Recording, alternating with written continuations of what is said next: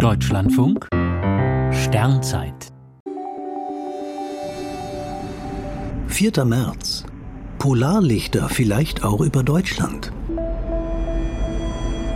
Die Sonne nähert sich wieder einmal ihrem Aktivitätsmaximum.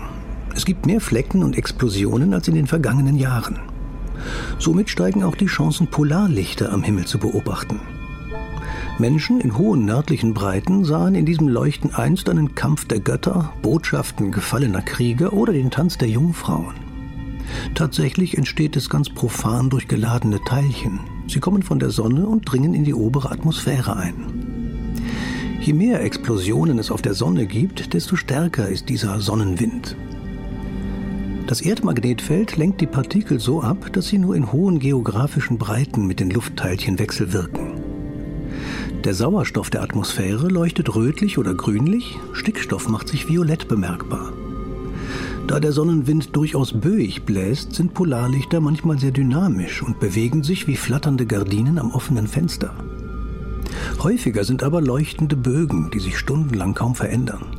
Ruhige und aktive Phasen wechseln sich manchmal schlagartig ab. In Europa bestehen im Norden Skandinaviens und in Island die größten Chancen, Polarlichter zu sehen. Bei starken Sonnenstürmen schaffen es diese Leuchterscheinungen aber auch bis nach Mitteleuropa oder gar Nordafrika. Spezielle Websites informieren darüber. In den nächsten Monaten lohnt sich auch bei uns immer mal wieder ein nächtlicher Kontrollblick an den Nordhimmel. Vielleicht tobt dort gerade ein wunderschöner Kampf der Götter.